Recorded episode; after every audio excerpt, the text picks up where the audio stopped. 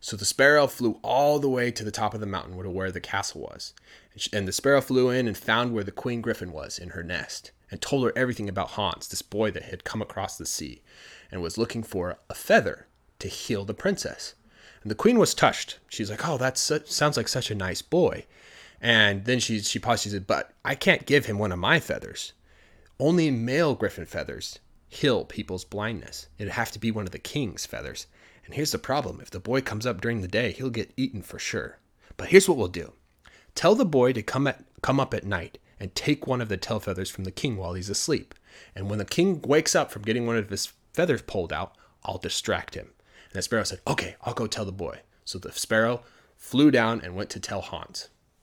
So the sparrow flew down and told Hans to wait till nighttime to pull out the tail feather and to make sure that he pulled it out of the king uh, griffin's tail feather because he needed a male griffin's tail feather to heal somebody.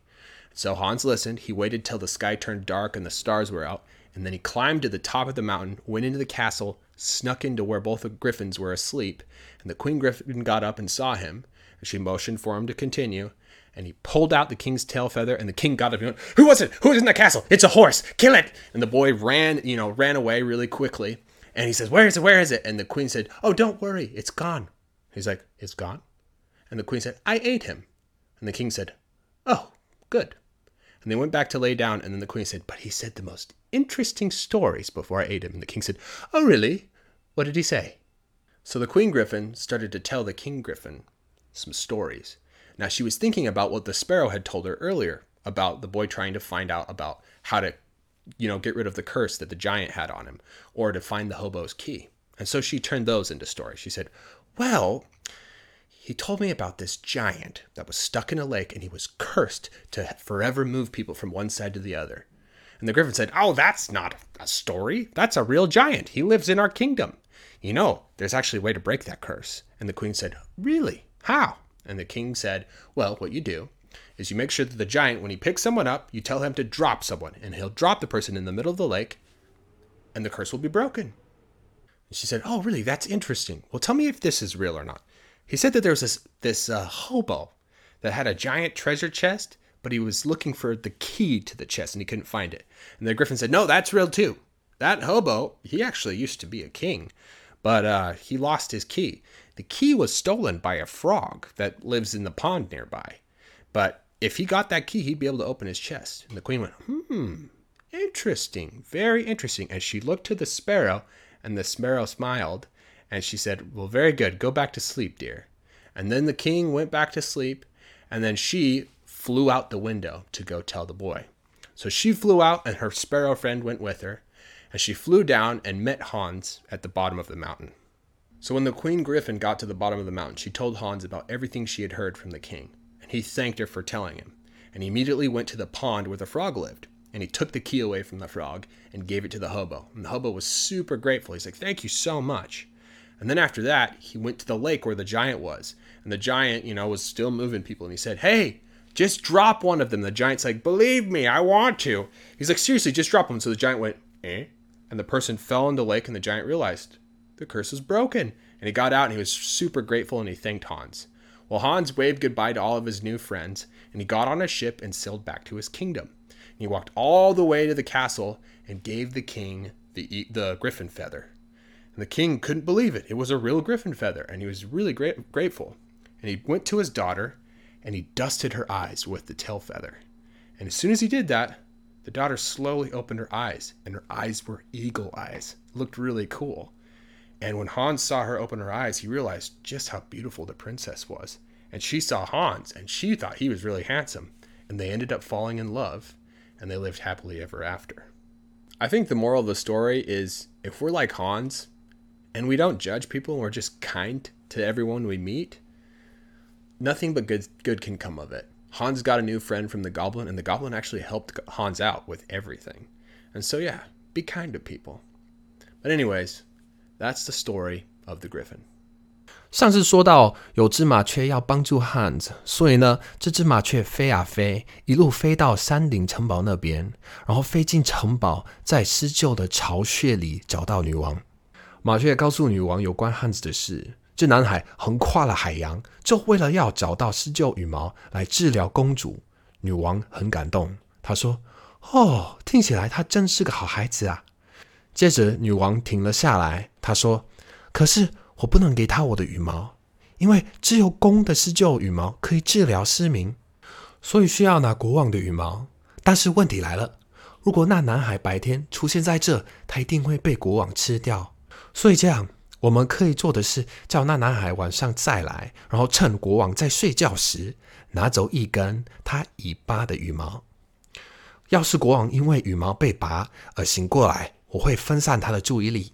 麻雀说：“好，我会跟那男孩说。”所以麻雀飞下山去找汉子。他告诉汉子，必须等到晚上才能去拔施救尾巴的羽毛。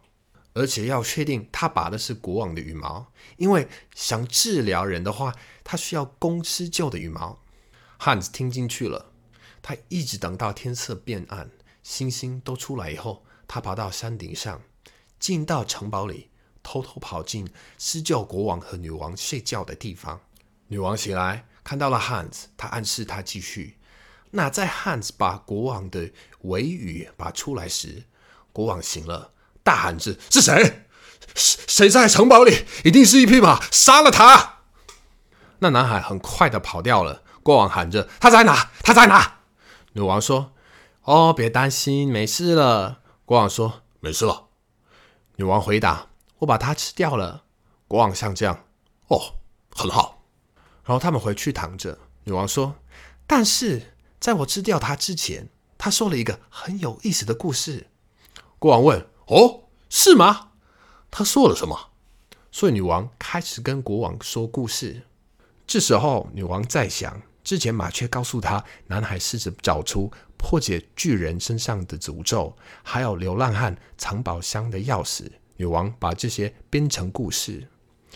她告诉国王：“哦，那个人说，有个巨人被困在湖里，他被诅咒要把人从湖的这一头移到另一头。”他一辈子都要做这件事。施救国王说：“哦，这才不是什么故事，真的有那个巨人啊！他就住在我们国家。但你知道吗？其实有方法可以破解那个咒语。”女王说：“真的吗？怎么做？”国王说：“那要做的就是，当巨人把人捧起来时，你叫他故意让那个人掉下去。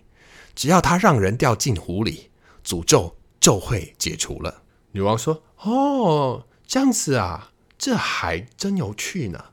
那告诉我，这是不是真的？”他还说，有个流浪汉拥有一个巨大的藏宝箱，但是他在找藏宝箱的钥匙，他一直找不到呢。施救国王说：“这也是真的。那个流浪汉以前是个国王，但是他弄丢了他的钥匙了。那把钥匙被一只……”附近池塘里的青蛙给偷了，只要他能拿回钥匙，他就可以把藏宝箱打开了。女王像这样，嗯哼，有趣，太有趣了。他看向麻雀，麻雀微笑着。女王对国王说：“嗯，很好，睡吧，亲爱的。”所以呢，国王又睡着了。十九女王飞出窗户去告诉男孩这些事，那只麻雀也跟他一起。他们飞下山去找汉子。当女王到山下时，她跟汉说了所有从国王那听来的事。汉曾谢谢女王告诉他这些。他马上去了青蛙住的池塘，从青蛙手中拿走钥匙，然后把钥匙给流浪汉。流浪汉非常感激，他说：“真的很谢谢你。”接着他又去巨人的湖泊，居然还在那里把人移来移去的。汉说。嘿，你要让其中一个人掉下去。巨人说：“相信我，我很想啊。”汉说：“我说真的，让他掉下去。”巨人上将啊，然后他手中的那个人掉进湖里。这时候，居然发现咒语解除了。他走出湖泊，超级感激的向汉说谢谢。现在，汉和他的新朋友们说再见。他回到船上。航行回他的国家，然后一路走到城堡，把施救的羽毛拿给国王。国王不敢相信，这是一根真正的施救羽毛。国王觉得万分感激，他去找他女儿，用这根尾羽轻轻拂过公主的眼睛。这时候，公主慢慢张开了眼睛，她的眼睛就像鹰眼一样，很酷。那汉子看到公主张开眼睛的样子，他才注意到公主有多美。公主也看到了汉子，她觉得汉子很帅。后来他们爱上彼此，然后很幸福的生活在一起。我觉得这故事告诉我们，如果我们像汉子一样，不去评断别人，然后对我们遇到的人都很友好，只会有好处，不会有坏处的。就像汉子交到了新朋友，那只哥布林，那哥布林真的帮了汉子很多忙。所以说呢，对人好一点。好啦，这就是有关施救的故事。如果你喜欢我的故事，可以在我提供的链接填你的 email，我之后会不定期寄新的影片给你哦。